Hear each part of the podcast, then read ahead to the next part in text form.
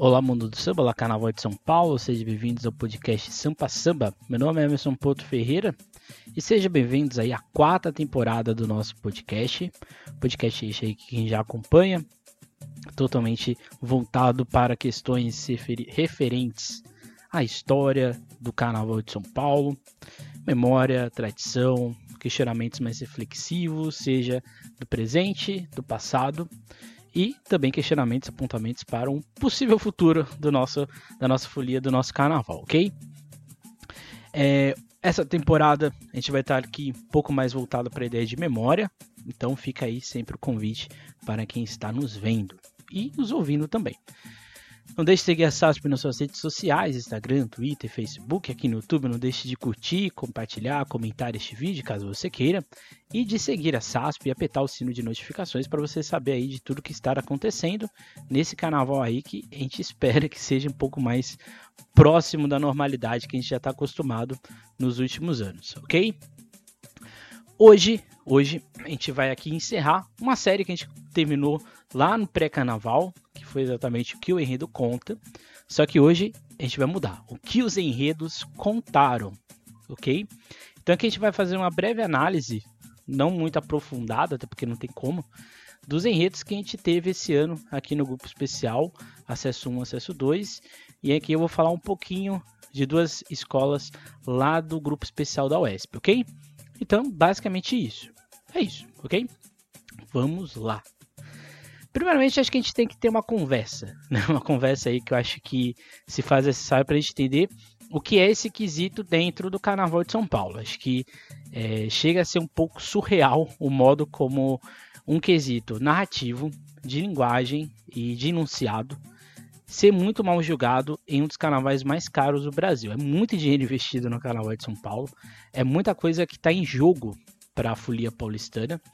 E chega a ser surreal mesmo, que eu falo comigo mesmo, é, no meu ponto de vista, que é um dos quesitos mais mal julgados do Carnaval de São Paulo. Assim, disparado. O, que, o módulo visual é o mais mal julgado no Carnaval de São Paulo. Ele não, ele não avalia o mérito artístico, mas ele avalia apenas o mérito técnico. E esse mérito técnico, ele é totalmente mais direcionado para o que está escrito em um documento, que é a famosa pasta, e, e ele está totalmente ancorado dentro da lógica do manual do jogador. Então ele não está, os jurados, né, que estão ali analisando o módulo visual, eles não estão preocupados com o mérito artístico do que a escola está promovendo, mas sim com o mérito técnico. E assim, né? Enredo, ele é o princípio de uma discussão carnavalesca. É ele que vai gerar saber enredo, ele que vai gerar todas as ideias em consequência de bateria, de evolução, é ele que vai gerar fantasia, alegoria, é ele que vai gerar a ideia para começar de frente, a roupa do mestre Célio Poto Bandeira. Então, ou seja, o enredo ele, é, ele não é valorizado em São Paulo, como por exemplo aqui citando Rio e Vitória, em que o enredo é muito importante para a construção do enredo, para a construção de Síria, na verdade. O enredo em Vitória, no Rio de Janeiro, ele tem uma construção, ele tem que ser construído para gerar debate. E aqui não é debate entre a comunidade ou entre as pessoas. É debate dentro do que a escola vai gerar no seu desfile. Isso é muito difícil de ter em São Paulo, é quase que raro de acontecer. E aí fica um grande problema, fica aí uma grande questão. Então, ou seja, um quesito que é narrativo, ele tem que se embasar em, em questões técnicas. Não técnica no sentido da técnica, mas técnica no sentido de referências, ele tem que estar tá, é, se, se direcionando para a construção dialógica dos acontecimentos dentro de um desfile, isso em São Paulo não é nem valorizado. Né? Tem alguns enredos de São Paulo que assim não deveriam nem existir, de tão ruins que são. Então, seja, um quesito de linguagem, visual, auditiva, de certa forma, isso não é desenvolvido. Então, ou seja, é muito complicado. Então a gente tem que conversar sobre isso. Acho que as pessoas que produzem enredo carnavalescos têm que sentar e conversar para entender o que está acontecendo. Porque eu acho que é impossível que todo mundo esteja tão feliz com o que está, sendo, com o que está acontecendo, né? Com um quesito que não é tão bem julgado como deveria ser, né? O que não faz justificar essa ideia de perfeição nas propostas dos enredos, em que muitas das vezes as escolas não fogem do óbvio ou de repetições dentro das suas propostas. Então, ou seja, é, é, o, é o famoso vamos fazer qualquer coisa, porque isso não vai ser julgado.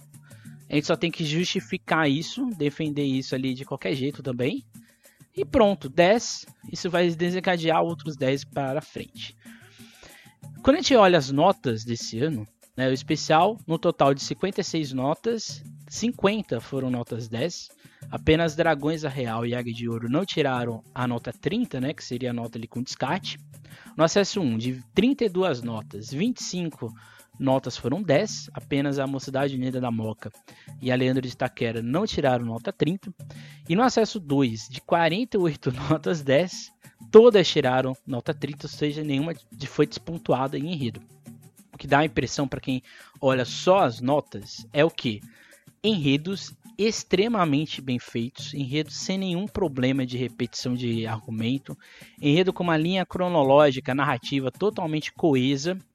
Então, ou seja, é, se a, a ideia é fazer uma competição técnica dentro de um quesito artístico e você não propõe em nenhum momento que exista um questionamento por parte do jurado do que está acontecendo na frente dele, é muito complexo. Daqui a pouco a gente vai falar dos jurados, porque aí é um outro, um outro caso à parte. Mas é muito estranho, novamente, repita, é muito estranho você olhar o quadro de notas e você olhar o que está na nota e o que aparece no Tsili. É uma, em alguns momentos, é totalmente discrepante. Então isso é muito complicado, porque para quem está vendo o Tsili ali no, no Sambódromo, pouco importa o que ele está vendo, porque aquilo, esse quesito, né, que, os quesitos visuais, principalmente, não fazem sentido ter o, a opinião popular, a opinião de ninguém, porque isso não é julgado pelo mérito artístico mas sim para apenas quatro pessoas no enredo, quatro pessoas em alegoria e quatro pessoas em fantasias, que só elas sabem que, o que vai ser feito e só elas sabem o que elas ouviram para julgar esses quesitos. Então, ou seja, é, em outras palavras, é uma competição que não existe para o público, apenas para os jurados que estão ali vendo o que está passando na frente deles, né?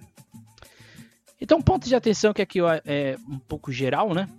Eu achei muito interessante que muitos, muitas escolas utilizaram é, a religião afro como um, eixo narrativo ou como um fio condutor, principalmente as comissões de frente, é, as cabeças de escola, principalmente. Um, um, uso muito grande do Orixá Exu como ponto de, de diálogo né, ao longo de todo o, a sequência né, desse fio condutor. Oxalá também se fez muito presente esse ano. Mas acho que é interessante é, é a utilização dessas religiões como um princípio condutor. Aqui já vou citar logo, por exemplo, a campeã, que é a Mancha Verde, que ela começa com Oxum, mas ela começa ali nas águas de Oxalá, ali tem Exu, Xangô e, e Oxalá, que é exatamente a história do, das águas, né, do ritual. Depois a gente tem Oxum, e lá no final, né, na sequência, a gente vai ter, é, no caso, Iemanjá. E aqui já chega aqui num ponto que é exatamente a ideia de que muitos desses enredos não têm um desenvolvimento muito poético. Porque por mais que o, enredo da Mancha Verde seja interessante, a, a, o modo como ele é justificado fica muito preguiçoso. Não só da Mancha Verde, mas de muitos outros. Não tem ali uma coisa ali que faça a gente ficar intrigado, não, não tem uma coisa ali que faça a gente ficar é, extremamente impressionado com esse enredo. É só um exemplo, é só um exemplo. Mas perceba como que o uso da religião afro foi muito bem colocado. Por exemplo, o Imperador do Piranga, né, que tem ali no seu começo um Ogum que faz toda o tá no samba, tá na comissão de frente e ali ele vai explicando, embora a comissão de frente não faça parte do enredo, mas ele é muito importante. Aliás, é um outro problema em São Paulo. As comissões de frente parece que elas estão deslocadas à escola. Pouco importa o que você faz a comissão de frente de São Paulo, né? Porque ela também não é muito bem julgada. E ela também não tem nada a ver com. Ela não tem aquele princípio de catarse para a gente entender o enredo. Ela só tá ali apresentando com movimentos de TikTok e tá, tá ótimo, já acabou ali o, a função dela. Mas é interessante a ideia do, da religião afro, que é muito difícil nos últimos anos a gente vê isso em São Paulo, a gente está vendo agora com um retorno mais interessante. Vamos ver se isso vai, vai ter é, sequência nos próximos anos. Enredos que poderiam ter tido um desenvolvimento mais poético e menos burocrático, isso foi uma coisa que me decepcionou em muitas escolas. X9 Paulistano é uma delas, Vai Vai é uma delas. Eram dois enredos promissores, mas que o desenvolvimento foi muito ruim. Da Vai Vai, principalmente. Acho que é, a, a Vai poderia começar com a emoção da sua comunidade logo ali no começo e terminar entregando isso com a sua coroa e com seus ramos de café, que é o símbolo da escola. Mas isso foi totalmente deixado de lado. Parece que isso era desnecessário. A X9 é a mesma coisa, a força da presença indígena não aconteceu, não ficou ali visível, não ficou nítido. E isso é, o que eu, eu, é uma coisa que eu bato nessa tecla, eu acho que ela vai continuar a se repetir nesse próximo ano de 2023, que esses enredos não são poéticos, e poético né, é no sentido de ele não tem um. ele não tem uma preocupação, se assim podemos dizer, de gerar emoção, comoção nas pessoas. Né? Eu, eu, eu fico ali nas, nas arquibancadas, eu ando igual um louco ali no sambódromo, e, é, e as pessoas são frias, né? E, e não é só o público que é frio, é porque o que está na frente dele é frio, não gera comoção. E quando gera comoção, é muito mais pela força de massa dessas agremiações do que necessariamente pelo que elas apresentam na pista. Isso é muito complicado. Acho que a única exceção esse ano foi a Gaviões da Fiel. Acho que as pessoas entenderam o enredo, entenderam a proposta da escola. E sim, foi, é um enredo que eu poderia dar 10, eu não daria por um motivo, que é um, uma questão de desenvolvimento dentro da, da proposta da escola, acho que ficou um pouco perdida na parte final, mas isso não é julgado de São Paulo. Mas, assim, no meu ponto de vista, eu não daria 10, daria 9.9, por exemplo. Mas dentro do regulamento de São Paulo é 10. Mas acho que foi um, um enredo que é, foi o que mais tentou e o que mais conseguiu gerar essa comoção popular e com a escola que estava ali se apresentando. E alguns enredos que tinham pontos de crítica, mas que simplesmente morreram né, na possibilidade de transgressão.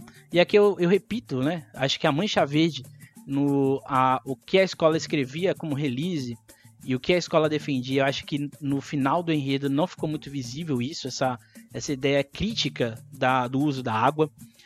Volta aqui na X9, eu acho que isso também ficou muito perdido ali no final. A gente pode citar também aqui Deixa eu ver aqui, lembrar outro. É, é muito difícil que aconteceu esse ano. É a MUN, a Mocidade de da Moca. É outra, outra escola que poderia ter um final muito mais apoteótico e não teve. Então, assim, é, o que eu vou percebendo é que o quesito enredo, assim como a profissão carnavalesca em São Paulo, já está se tornando desnecessário. Daqui a pouco não precisa nem mais ser carnavalesco, vai ser contratar uma pessoa para fazer desenho de alegoria e fantasia. E vai ter também ser contratar uma pessoa só para falar ali, ó, escreva aqui o que eu quero e é isso. E depois a gente dá para alguém técnico que sabe o que tem que colocar na pasta e acabou. Isso é um perigo. Isso é um perigo. Eu estou percebendo isso já há um ano, há um tempo. Eu acho que esse carnaval concretizou isso. As pessoas que produzem arte no Carnaval de São Paulo estão sendo, estão se tornando desnecessárias para a produção de um desfile. E assim, daqui a pouco no final a gente vai falar, Carnaval é arte. E se é arte, tem que ter produção artística. E essas pessoas têm que ser, de certa maneira, valorizadas. Enredos que eu acho que aí sim eu achei interessantíssimos, daria 10 assim, logo de cara. Colorado da Brasil é um deles. Um primor de leitura e acessibilidade do André. Kid City bem feito. É uma das, era uma das minhas críticas antes do carnaval. O fato de, da emoção do Tsiri. Eu acho que o Tsiri não emocionou como poderia emocionar mas dentro dos 14 do especial foi um desfile emocionante.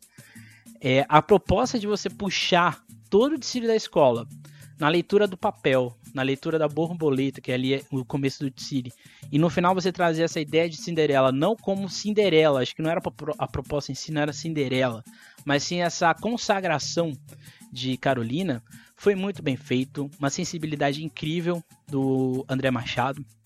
E assim, os signos, os signos aqui são essas representações semióticas que as escolas produzem para explicar esses enredos, que tem que ser fora do óbvio, não tem que ser uma coisa de, por exemplo, colocar ali um, uma, um, um letreiro, isso aqui é minha ala, isso não pode.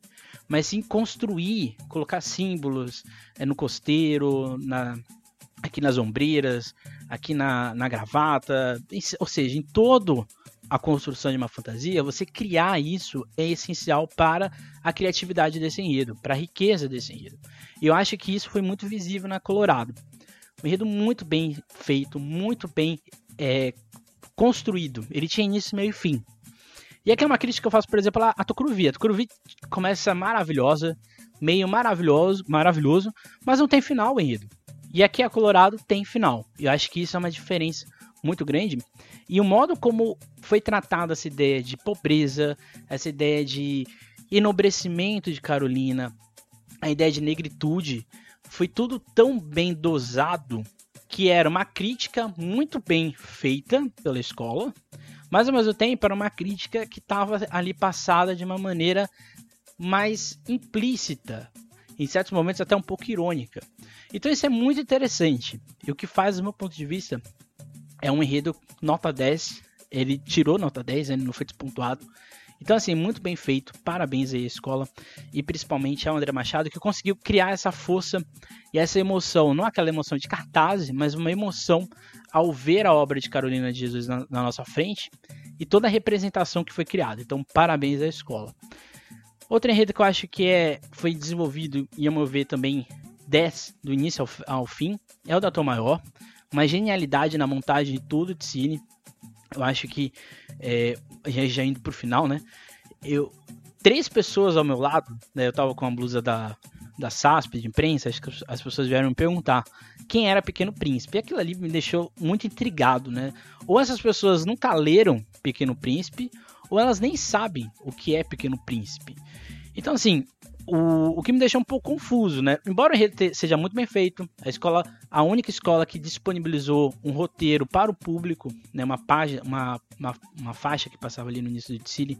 Então, assim, a escola mostrou o Pequeno Príncipe do início ao fim, deu o roteiro para as pessoas, mas as pessoas não entenderam, não era o enredo, elas não sabiam que era o Pequeno Príncipe. Então isso aí ficou muito muito marcado na minha cabeça. Eu acho que mostra como nossa, nosso déficit literário é muito maior do que a gente imagina, principalmente numa festa que, em tese, é, a gente está falando de um público que tem um contato cultural muito grande, que é o público que está ali de escola de samba e não conhecer o Pequeno Príncipe foi uma coisa assim que me surpreendeu um pouco.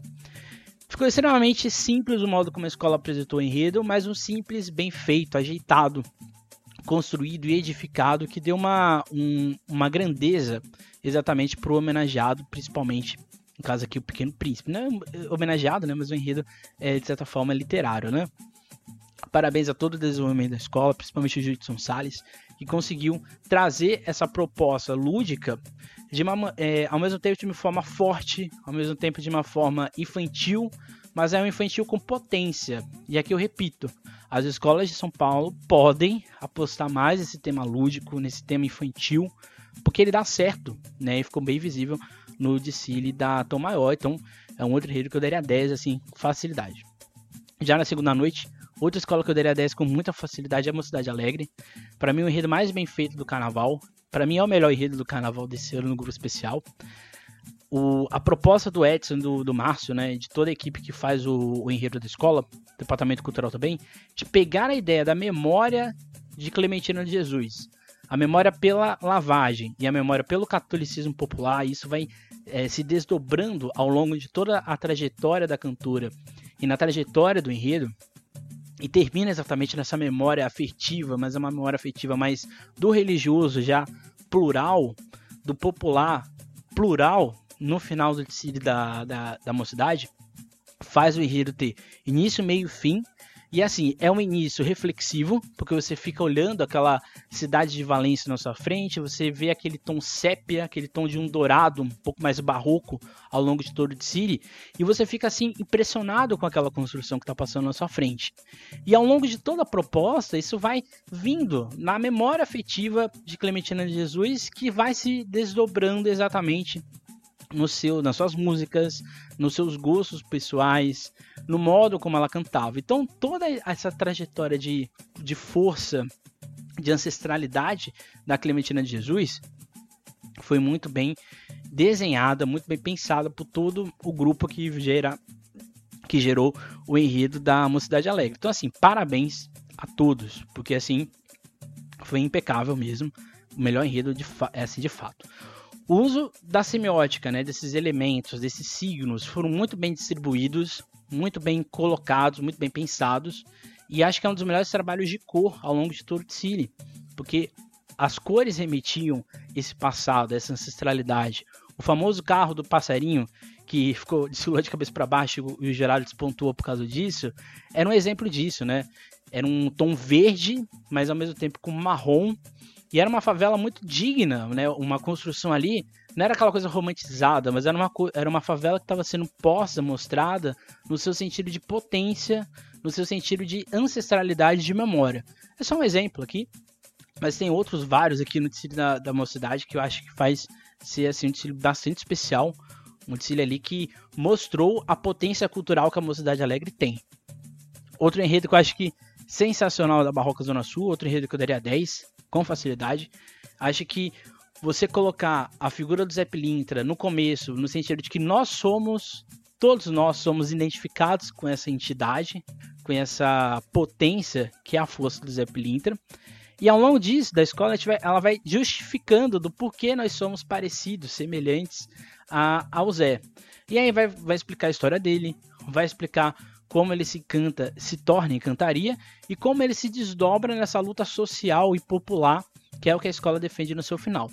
É, assim como a, a mocidade, é uma escola que vai colocando, vai pontuando esse início, meio e fim do enredo, do seu enredo. E assim, a construção, e aqui eu repito, a importância de você ter um bom enredo, enredo que valoriza o artístico, é que isso gera um bom samba, no sentido artístico, belas fantasias, belas alegorias, e todo o conjunto de comissão de mestre sala e porta-bandeira totalmente direcionado para esse conjunto. Se quesito conjunto fosse julgado de São Paulo, aí eu acho que nenhuma escola ia tirar 10, poucas escolas tirariam. E a Barroca acho que tiraria, porque ela conseguiu de deixar isso de uma maneira muito clara, muito evidente. Parabéns aí ao Rodrigo Mainer, se não me engano, carnavalesco da escola, que fez um trabalho belíssimo na construção desse enredo, na construção de tudo que foi levado para a avenida. Outro, outro enredo, já num grupo especial ainda, que eu daria 10 era Daga de Ouro. A missão era muito difícil de falar de Xalá, mas o Sidney França conseguiu fazer isso belíssimamente. Aquele início branco, que ele é totalmente quebrado pela lama da, da criação e pela madeira que é a memória, e você chega no branco de Oxalá, é de uma riqueza poética muito bonita. É, e depois a escola vai, vai explodindo em Sicor. É muito bonito, é muito lindo. E assim, mostrou a potência de Oxalá e mostrou no final os, os aprendizados que a gente poderia ter com o seu orixá. Então, assim, é muito bem construído, é muito bem amarrado.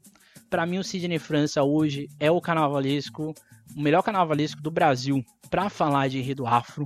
Não existe, eu arrisco dizer, no Rio de Janeiro a gente tem bons carnavalescos, mas a sensibilidade e com essa potencialidade que o Sidney França dá nos enredos, é um dos melhores carnavalescos para falar dessa temática afro-religiosa no Brasil. Ele conseguiu fazer uma águia de ouro que nunca tinha feito esse enredo se tornar confortável, bonita. É, parecia que a escola era experiente em fazer enredo afro, mas era o primeiro enredo afro da escola. Acho que parabéns aí ao Sidney, que tu conseguiu trazer isso com naturalidade para a escola. E só um grande carnavalesco, só uma grande construção de enredo, um grande desenvolvimento narrativo, isso é gerado. Outro destaque que eu daria aqui é da Dragões é Real, um enredo muito é, criativo, é, original do Jorge, do Jorge Silveira mas que infelizmente teve o problema ali do, do, do, casal, né? Que o casal, de certa forma, ele foi deslocado, então ele perdeu o eixo narrativo. E com isso, de certa forma, infelizmente, a escola seria pontuada de qualquer forma. Mas assim, é um enredo super original, super criativo, e que as escolas poderiam apostar mais nesse lado lúdico. O, o enredo da Dragões, do, do Adoniran e da Tom Maior, do Pequeno Príncipe do Sertão, todos eles eram lúdicos. E foram muito bem feitos, né?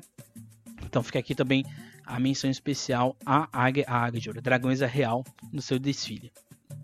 Outro, aí cara, já indo pro acesso 1, é, dois, duas escolas que eu daria 10, as outras eu não daria 10 não. A camisa, muito bonito o começo ali verde da mata, né? Você ficava, você sentia a presença que a gente estava exatamente falando desse fio narrativo, desse fio de memória da, da do lembrar dessas rezadeiras por meio da folhagem, por meio do natural. É um poder de cura que se mescla com a natureza. No caso, começa com a Amazônia, mas com a natureza no geral. Um destaque para o casal aniversário da Porto Bandeira, com essa ideia de memória, com ali tinha alguns jacutás, ali tinha fios né, para lembrança, muito bem feito, muito bem construído. E depois isso vai se desdobrando com uma sensibilidade no sentido de que nada é colocado por, por, estar ali de qualquer forma, né? A gente começa da mata e depois a gente vai para o catolicismo popular. A gente vai se desdobrando para esse ensinamento que usa a cura da, da floresta junto com a cura do sagrado. Aí a gente vai indo para a negritude, para esse encontro ecumênico, e aí a gente termina nessa reza na escola de samba, ainda na negritude também, mas principalmente na escola de samba, e da potencialidade né, do, da memória, da reza, da proteção, do apadreamento de uma escola de samba por outra. Sensacional, parabéns aí os carnavalescos da, da camisa verde e branco, que fizeram um dos melhores enredos da história do camisa verde e branco nos últimos anos. E assim, é um enredo que entra, pro, que entra ali pro hall da escola, assim como o seu samba enredo. Independente da, da colocação, a escola teve ali alguns problemas, infelizmente. Mas assim, se a escola seguir esse fio narrativo de City, de ideias, a escola vai ter um bom futuro pela frente. O melhor enredo de São Paulo, disparado, um dos melhores do Brasil, da estrela do terceiro milênio. Que emocionante ver aquele Tsili, a, a dignidade que o Murilo Lobo deu para a construção desse enredo. Se o, o meu podcast desse um prêmio, ele se chamaria Prêmio Edson Machado, e eu daria com facilidade o Murilo Lobo pela construção de enredo que ele fez.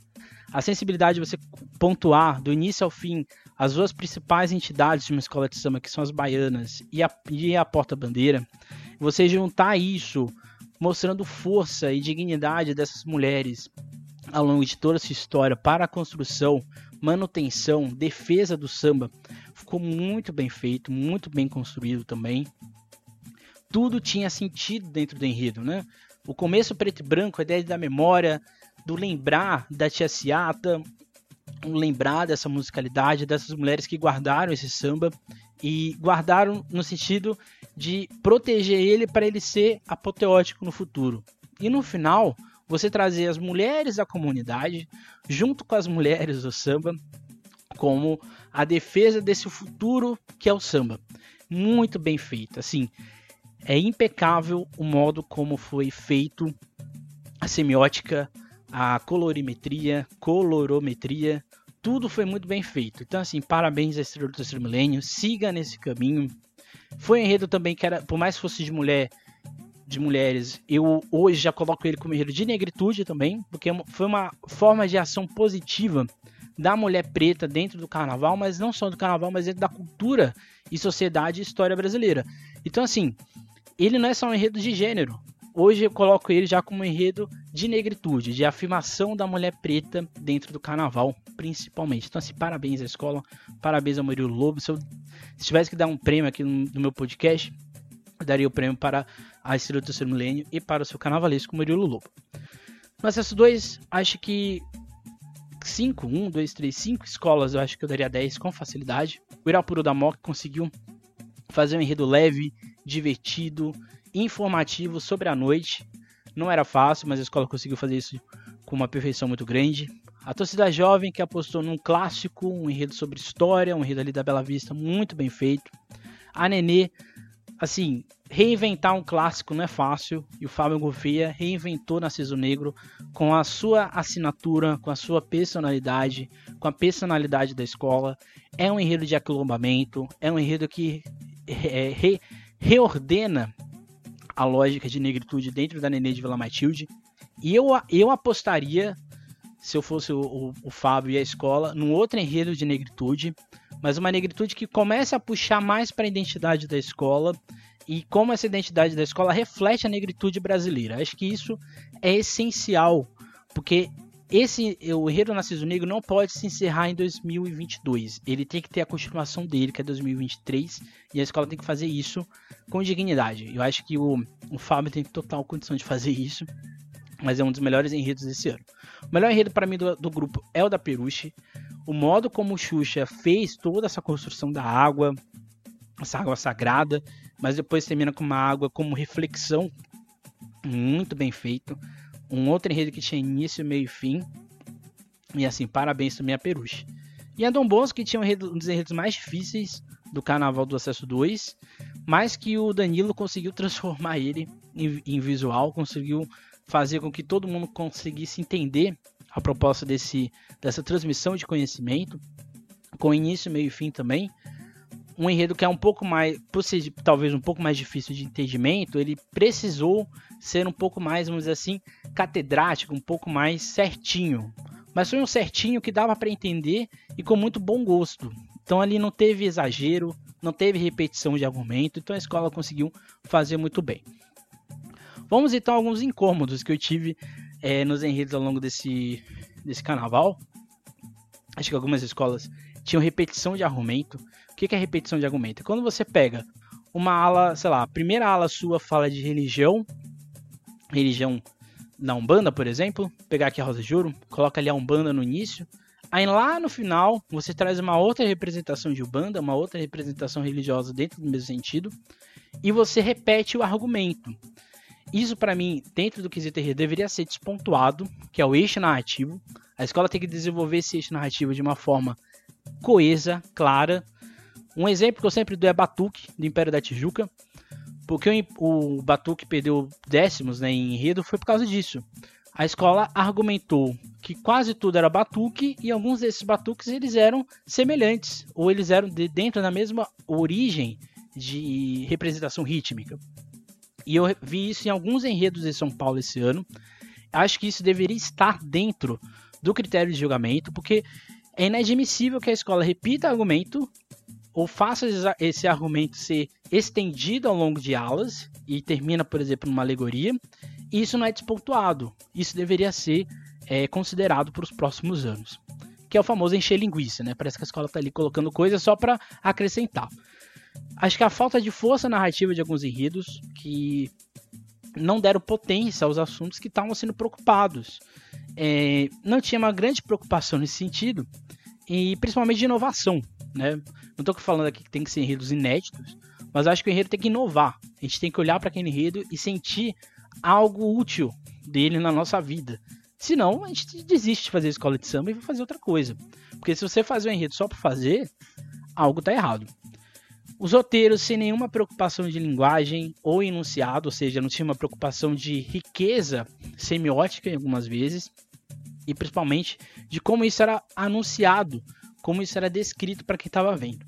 E que coloca uma leitura de confronto para quem observa. Porque assim, repito, lá que eu disse no início, o enredo tem, é uma, por ser uma produção artística, a gente está falando de arte, né, que é o último tópico que eu coloco aqui, por ser uma produção artística, ele tem que ser provocativo, tem que, tem que ter provocação, né? Quando a gente fala dos movimentos, movimento modernista na arte, que começa ali com o termina, começa entre aspas ali com realismo, mas começa de fato com impressionismo. São esses artistas só conseguiram aquela notoriedade porque eles provocaram quem estava observando com técnica, com linguagem, com uma nova perspectiva de analisar a arte. E eu acho que a, a gente, como um carnaval, repito, dos mais caros do Brasil, a gente não ter riqueza artística, né? Essa provocação com a arte é, chega a ser é, absurdo, chega a ser é, pictórico, chega a ser é, patético. Essa é a palavra, não a palavra é essa. Chega a ser patético a gente não ter, dentro do quesito de enredo, a, a, a subjetividade narrativa do que está sendo proposto. E por isso a gente tem muitos 10, né? As justificativas eu coloco aqui em, com uma pergunta, porque algumas são bem estranhas. É, algumas escolas, as escolas que pegaram, perderam décimos, né, as privilegiadas, eu acho, né, o que incomodou alguém, ou algum dos, que, um, algum dos jogadores, é, tá muito mais ligado à ideia de roteiro, ou à ideia de leitura da aula, do que necessariamente do que aquela aula está inserida dentro do enredo, ou da leitura que eu estou fazendo do enredo. Então, ou seja, você apresenta 20 aulas, quatro carros alegóricos. Eu não quero saber como isso está ligado narrativamente. O que eu estou preocupado como gerado de enredo é saber se aquela ala está fazendo leitura daquele ponto do enredo e se aquela alegoria está fazendo leitura do ponto do enredo. Mas eu não julgo se essa ala está fazendo como conjunto, é, vamos dizer assim, sentido dentro da proposta do carnavalesco. Isso deveria ser julgado o enredo, mas em São Paulo não. É só o factual. É só o que não está no narrativo, que é exatamente o ponto, o pontual ali. Parece que o Geraldo de enredo vai lá só para saber se aquela ala ali ele consegue entender e alguns eu fico com dúvidas se eles sabem entender signos ou se eles estavam apenas ali é, confusos do que estava acontecendo. E eu fico preocupado, eu, eu fico pensando também, eles ficam ali 65 minutos sentados, vendo de Siri na frente deles, e eu fico imaginando, será que eles não ficam incomodados de serem um, um quesito que é just, que de certa forma é subjetivo e eles não se sentem incomodados que eles não estão fazendo isso, que o que está na frente deles não incomoda, nenhum coloca observação de que por que o quesito não tem subjetividade. Né? Como, por, exemplo, a gente tem em Vitória, a gente tem no Rio o ponto de observação do jurado sobre o carnaval. Isso não tem em São Paulo. Parece que o jurado está ali e ele não pode ter opinião. Isso é muito perigoso, porque, de novo, a gente está falando de arte. A arte tem que ter opinião dessas pessoas e essas pessoas têm que ter liberdade artística e interpretativa de falar sobre isso. Fica aí a questão. A Dragões perdeu décimos, né? Apenas duas notas não foram dez por causa da falta da porta-bandeira, o que é curioso, né? Porque o primeiro jurado não, não despontuou, mas os outros três jurados, dois tiraram décimos. Um não sentiu falta, achou que a, a, a ausência do primeiro casal não influenciou dentro do quesito, né? O que é um tanto quanto estranho, porque se os jurados eles são, vamos dizer assim, é, notificados que eles têm que falar sobre aquele quesito, né? No caso, no caso no enredo, o mestre Salles Porta-Bandeira, o primeiro, não é julgado dentro do enredo. Quando o segundo casal se torna parte do enredo, aquela fantasia ali já não faz mais sentido no enredo, mas sim apenas o casal do Mestre Porta-Bandeira. Aí o jurado sentiu falta do primeiro, né, porque o primeiro casal, em tese, estaria dentro do enredo. Então, ou seja, houve uma confusão, eu acho, dos, dos jurados. Ou dos dois que tiraram décimos, ou do jurado que deu 10 e talvez deveria tirar um décimo. Então falta aí, repito, coesão. Se dois jurados viram erro, e o erro era por causa do roteiro, por que o outro jurado não despontou nesse sentido, sendo que passou na frente dele a ausência do casal? Fica aí o questionamento. A Águia foi penalizada por dois jogadores por achar que uma ala, que era a força negra da mulher, estava ali mal representada porque elas estavam de macacão bege, e isso incomodou a leitura do jurado. Aí eu pergunto para vocês: o macacão bege, que é uma questão estética e uma questão do, do critério de fantasia, foi julgado dentro do enredo. Então, ou seja, o gerário de enredo ele é orientado, portanto, talvez a interpretar aquela fantasia e talvez dar pitaco, porque eles eram pitaco nesse sentido. O gerário de enredo não pode dar pitaco na criação artística de um carnavalesco. Eles podem justificar sim que a leitura foi difícil, mas eles não podem falar que o macacão bege dificultou a leitura daquela ala. Isso para mim me incomoda demais, porque, ou seja, num universo gigantesco de desfile, só aquilo incomodou ele. Fica aí a questão. Aí as escolas que não foram não, é, tiraram 30, mas perderam um décimo foi a Mancha Verde. Um dos gerados disse que uma das alas não tinha, na visão dele, uma leitura clara. Era essa ala que tinha quatro a, fantasias. E uma dessas fantasias, na visão do jurado, não não estava passando a leitura. Aí eu, aí eu pergunto, de quem foi o erro? Dela, que não conseguiu ver, ou dos outros três que viram e entenderam? E aqui de novo, olha como a pasta é estranha, né? O mesmo, é, outros três jurados deram 10, então, ou seja, a escola defendeu bem para eles aquele, aquela fantasia, mas para uma jurada isso não foi o suficiente a explicação da escola talvez não estava ali de acordo com o que estava apresentando na frente dela. Aqui, no meu ponto de vista, mais eu acho que um erro de interpretação semiótica da jurado, não exatamente da escola. A Vila Maria, a mesma coisa, a aula do, do, da terceira idade, um jurado disse que não representava a terceira idade. Eu até concordo, porque parecia que eles estavam mais de pijama, isso eu concordo com, com ele. Mas ele dizer que ele não conseguia ler o que estava atrás é um erro dele.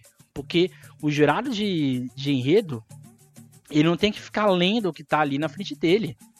A essa parte de, que tinha uma espécie de carteirinha atrás do da, daqui no costeiro, era mais de, vamos dizer assim, não enfeite, mas de composição da fantasia do que necessariamente para o jurado ler.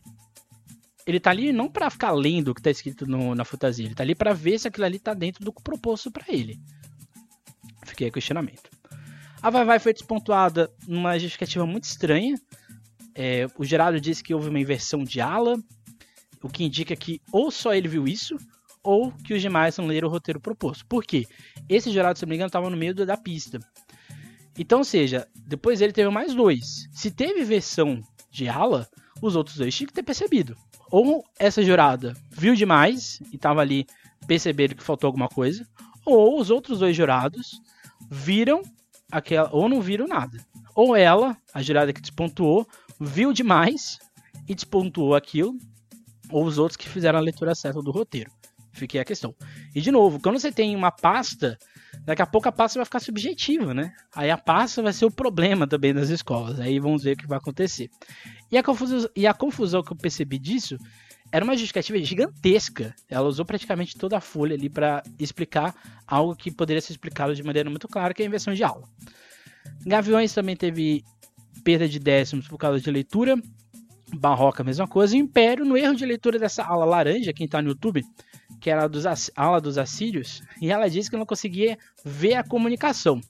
Aí que se você está vendo a ala azul na frente, também não dava para perceber a comunicação. Então, ou seja, ela, ela queria ver a comunicação numa ala, mas a outra ala também, se fosse no critério dela, também não estava muito nítido, muito explicado aquilo. Então, ou seja, para mim é um décimo que, é, que ela deu sem necessidade. Mas fica aí a questão. A Mocidade da Moca perdeu dois, dez, é, dois décimos, é, 9.9 e outro, outro 9.9 no primeiro e no segundo módulo de julgamento, por causa da ausência de um destaque. Se a gente pega as imagens de pessoas que estão gravando aqui no terceiro e no quarto módulo, o destaque apareceu. Então, seja, do meu ponto de vista, pelo menos no meu entendimento, o, o destaque apareceu ali, surgiu, e é isso que importa. A lei de Taquera houve a penalização por inversão, também de alas, porém eu chamo a atenção que o primeiro jurado não viu o problema, bem como não teve coesão na interpretação no manual. Por quê? O primeiro jurado deu 10 para a lei de Taquera, a, inversão de alas, não sei se aconteceu no meio da pista, estava mais no final, mas eu acho que não aconteceu no meio da pista, porque assim, a, na inversão que eles, na justificativa deles, apareceram pelo menos quatro grupos e um carro na frente dessa ala. Um jurado viu, dois e os outros três perceberam esse erro. Só que uma jurada deu 9.8, ela interpretou que faltou, é, teve ali um problema ali com 5, com uma falha um pouco mais leve, moderada, de certa forma. E outros dois viram isso como uma falha leve. Então falta aí, talvez, para os próximos jurados entenderem que é falta, que falta é essa que eles estão vendo. Camisa também perdeu décimos por causa de inclusão de dois destaques que deveriam vir no carro e acabaram vindo na frente. Um jurado ficou incomodado com isso, os outros não. Então, seja, aí que de novo, acho que esse jurado é o problema, não os outros, porque a presença de destaque, que é uma coisa que eu acho que desnecessária, ser colocado dentro do enredo. Destaque e casal, para mim, não deveria ser colocado dentro da justificativa de enredo. Porque são duas fantasias que poderiam estar um pouco mais livres e soltas nesse sentido. E até porque um jurar, uma, um destaque e também um casal podem ter problemas de fantasia na hora da dança. E isso não deveria ser colocado dentro do enredo. É, uma, é um ponto que aqui eu, eu fico um pouco é, incomodado. Pérola Negra também perdeu décimo, um décimo por causa da leitura de enredo, mas esse, essas duas escolas tiraram 30. Brinco, Cidade, Santa Bárbara e Tradição Metinense perderam décimos por causa também da ausência de leitura das alas, de uma das alas, e a Santa Bárbara de um destaque que ele não apareceu no, no, último módulo. Não sei o que aconteceu, talvez deve ter acontecido alguma coisa ali na hora. No geral, eu acho que a gente precisa entender que enredo é, é concepção e provocação de todo o desenvolvimento artístico. É urgente a mudança de postura e prioridades com o quesito. Isso aqui é uma, é uma questão eu, pessoal, não é da SASP, é minha. Eu, Emerson Porto Ferreira, pessoa que estudou carnaval na graduação, no mestrado e agora no doutorado estudo o enredo, é uma coisa que eu estudo há muito tempo, a narrativa desses enredos. E eu fico muito triste de perceber que um quesito tão bonito, tão importante, que tem uma, uma potencialidade de identidade tão grande com as agremiações, não é julgado. Isso é, me incomoda demais. Porque quando a gente não julga enredo, a possibilidade dos outros quesitos também não serem julgados é muito grande. E assim, você vê essa chu chuva de notas 10, várias escolas tirando nota 30 em enredo, quando algumas não mereciam nem tirar nota, é, nota 30, me incomoda demais. Não estou aqui desmerecendo quem faz esses enredos, quem produz é, o carnaval. Mas o carnaval, a partir do momento que ele é uma competição, e ele, o desfile de escola de samba é uma competição, a gente tem que avaliar o mérito artístico de tudo que está passando na nossa frente, e não o mérito da pasta que está ali anunciando o que está sendo apresentado. É arte. Está falando de arte, está falando de produção artística, está falando de pessoas que doaram a vida delas para que isso acontecesse. E assim, falta uma postura melhor desse quesito. Eu acho que quando o Carnaval de São Paulo perceber que o módulo visual pode ser julgado de maneira subjetiva, eu acho que a gente pode ter um novo caminho. Eu, embora tenha alguns problemas com a justificativa dos jurados, eu, eu fico mais interessado, eu fico mais feliz do jurado que fala, olha, essa ala não está dando leitura. É isso, isso é arte. Essa produção, essa fantasia não estava de acordo com a leitura dele. E é isso que tem que ter. A gente tem que se preocupar mais com a produção material que está na nossa frente, que são as fantasias, que estão ali em 3D, do que o que está ali na fotografia. A fotografia não é verídica. Fotografia é uma representação de uma realidade.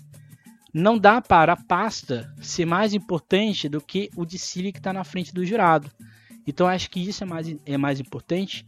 O enredo tem que ser julgado de maneira crítica, subjetiva, dentro da experiência do jogador, que eu acredito que eles tenham essa experiência, e não e não pagar pessoas para ficar ali fiscalizando o que está na frente deles. Isso vai dar um valor cultural para o Carnaval de São Paulo, isso vai gerar uma importância para o público que está assistindo e principalmente para os componentes, porque os componentes saem dali, talvez, com o entendimento que eles fizeram o melhor carnaval, o melhor enredo, a melhor produção de arte daquele ano. Isso que falta, ok? Então esse foi o nosso episódio de hoje. O que os enredos contaram? Contaram muita coisa, né? Como devo perceber. E fica aí o convite para o próximo episódio que a gente vai falar de arte. A gente falou aqui tanto de arte. A gente vai aqui questionar então. Se o carnaval é arte, o que, que a gente teve aqui de tão fantástico, tão valioso nessa produção artística e o que a gente pode aprender com isso. Então a gente vai ser meio que uma continuação desse, desse episódio de hoje. E fica aí exatamente o questionamento e os apontamentos. Não deixe de seguir a SASP nas suas redes sociais, Instagram, Twitter, Facebook. Não deixe de curtir esse vídeo, comentar se você gostou ou discordou de alguma coisa. Seja à vontade. E semana que vem, portanto, a gente volta com mais um episódio. Se você tem alguma pesquisa de carnaval, se inscreva aí no nosso Acadêmicos do Samba, lá no meu link do Instagram. É isso, gente. Até a próxima. Nunca esqueçam e nunca deixem de sambar.